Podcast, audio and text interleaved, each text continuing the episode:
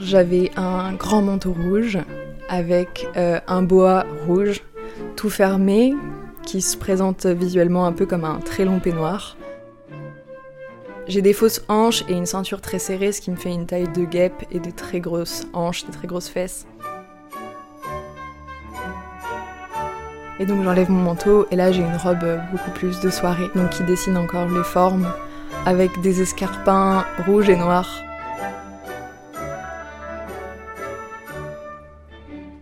C'était drôle parce que plusieurs fois, il y a des mecs gays qui sont venus me draguer. Quand j'ouvre la bouche et que je parle, ils me regardent en me disant Mais euh, t'es pas un mec?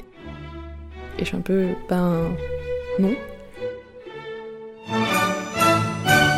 Génération Drag Queen Épisode 5 Minus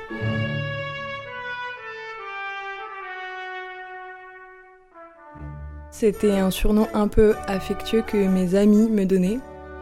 Je me suis dit que Minus, ça correspondait bien parce que j'étais la plus jeune, j'étais une femme, j'étais petite en taille à côté des grandes drag queens de 1m80 sans talons.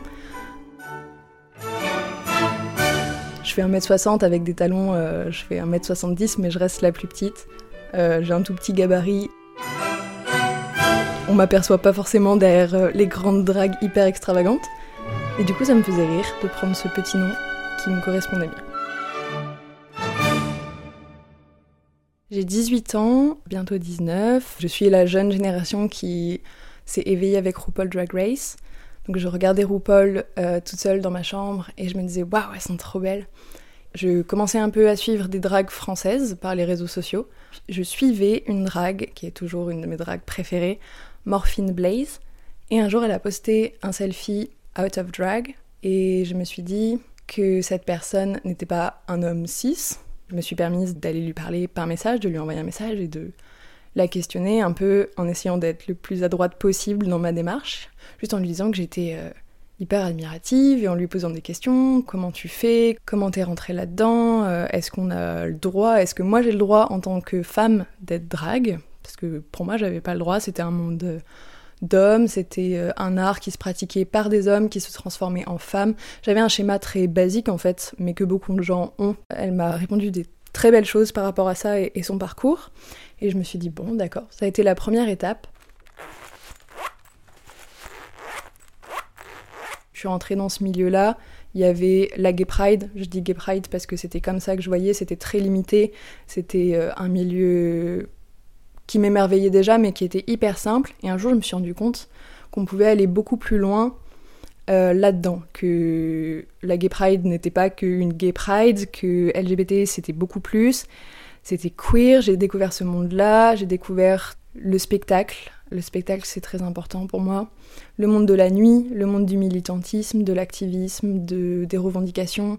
En fait ça a réuni plein de choses dans mon esprit, ça m'a permis de prendre confiance en moi en tant que femme, de redécouvrir un peu mon corps, d'accepter mon corps, de m'aimer un petit peu plus, de jouer avec mon corps, de mettre en scène tout ça. Après, je pense qu'il y a des choses qui sont un peu dures, que j'ose moins faire que que d'autres dragues. Je pense que je me mets des barrières, que euh, dès que je vais faire euh, un mouvement un peu plus sensuel ou un peu plus connoté, ça va être un peu plus compliqué pour moi de l'assumer. Ça va être dans une démarche vraiment d'une certaine performance. Mais euh, quand je suis quand je suis pas sur scène, je vais être beaucoup plus discrète. J'adore porter des talons, des talons très très hauts. Mais dans la vraie vie, je porterai jamais des talons aussi hauts et aussi extravagants et je mettrai jamais autant de maquillage c'est très agréable euh, de pouvoir empiler tout ce qu'on aime faire et tout ce qu'on a envie de faire vraiment et de pouvoir euh, créer un personnage, le montrer, le mettre sur scène, le mettre en scène, en lumière, en faire quelque chose pour, euh, pour soi et pour les autres aussi.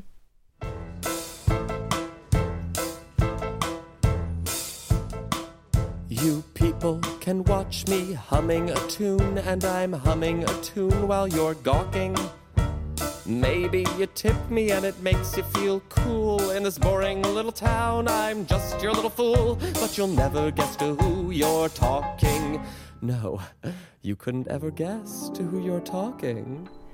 Minus, Des fois, c'est une grande diva très précieuse, un peu à la Cher et à la Dalida ou Céline Dion, parce qu'elle est un peu fan de Céline Dion en vrai. Et puis des fois, euh, ça va être un peu une créature étrange quand euh, elle est moins à l'aise, elle va euh, faire des trucs un peu plus bizarres. Then one night, there's a scream in the night, and you say this noise is ruining our fun. And you see me kind of staring out the window, and you say this generation is so young. Oh, I'll tell you. Je suis pas une grande danseuse et je me verrai pas faire un, show hyper sérieux, euh, hyper beau. Juste j'aime être sur scène et faire rire les gens, émerveiller les gens, mais les faire rire quand même, qu'ils passent un bon moment. J'essaye de plus en plus d'interagir avec le public parce que c'est important. C'est aussi eux qui me donnent confiance quand, quand, je croise euh, le regard des gens. Euh, je me dis ok c'est bon, là je suis à l'aise.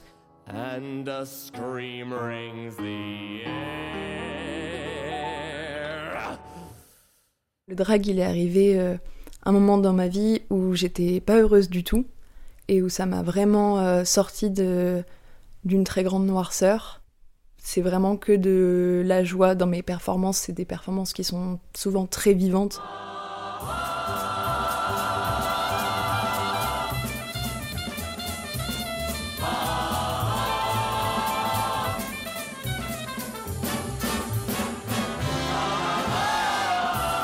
Il y a beaucoup de gens dans ce monde-là qui souffrent beaucoup d'un rejet total de leurs proches, de leur famille.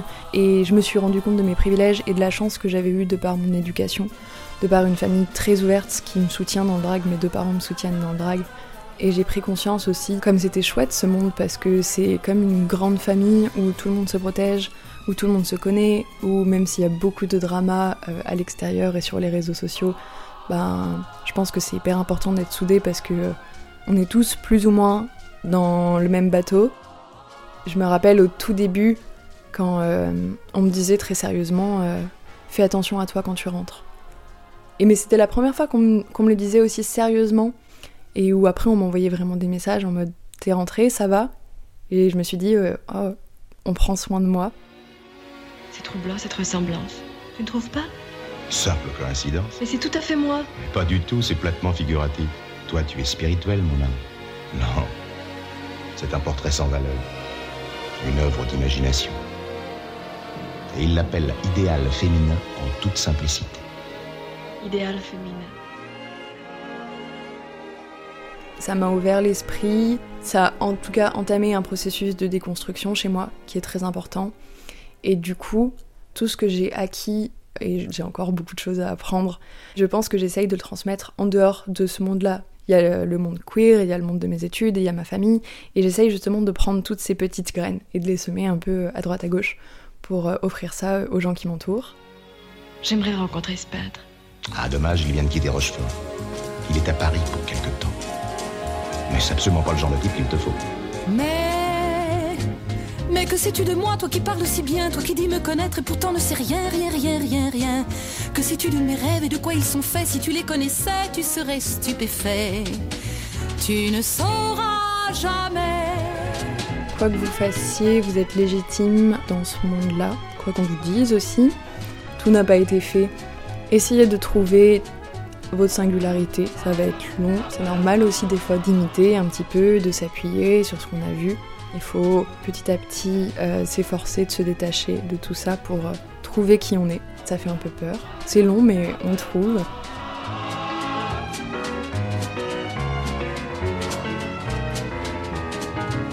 Génération Drag une création d'Élise Bonnard.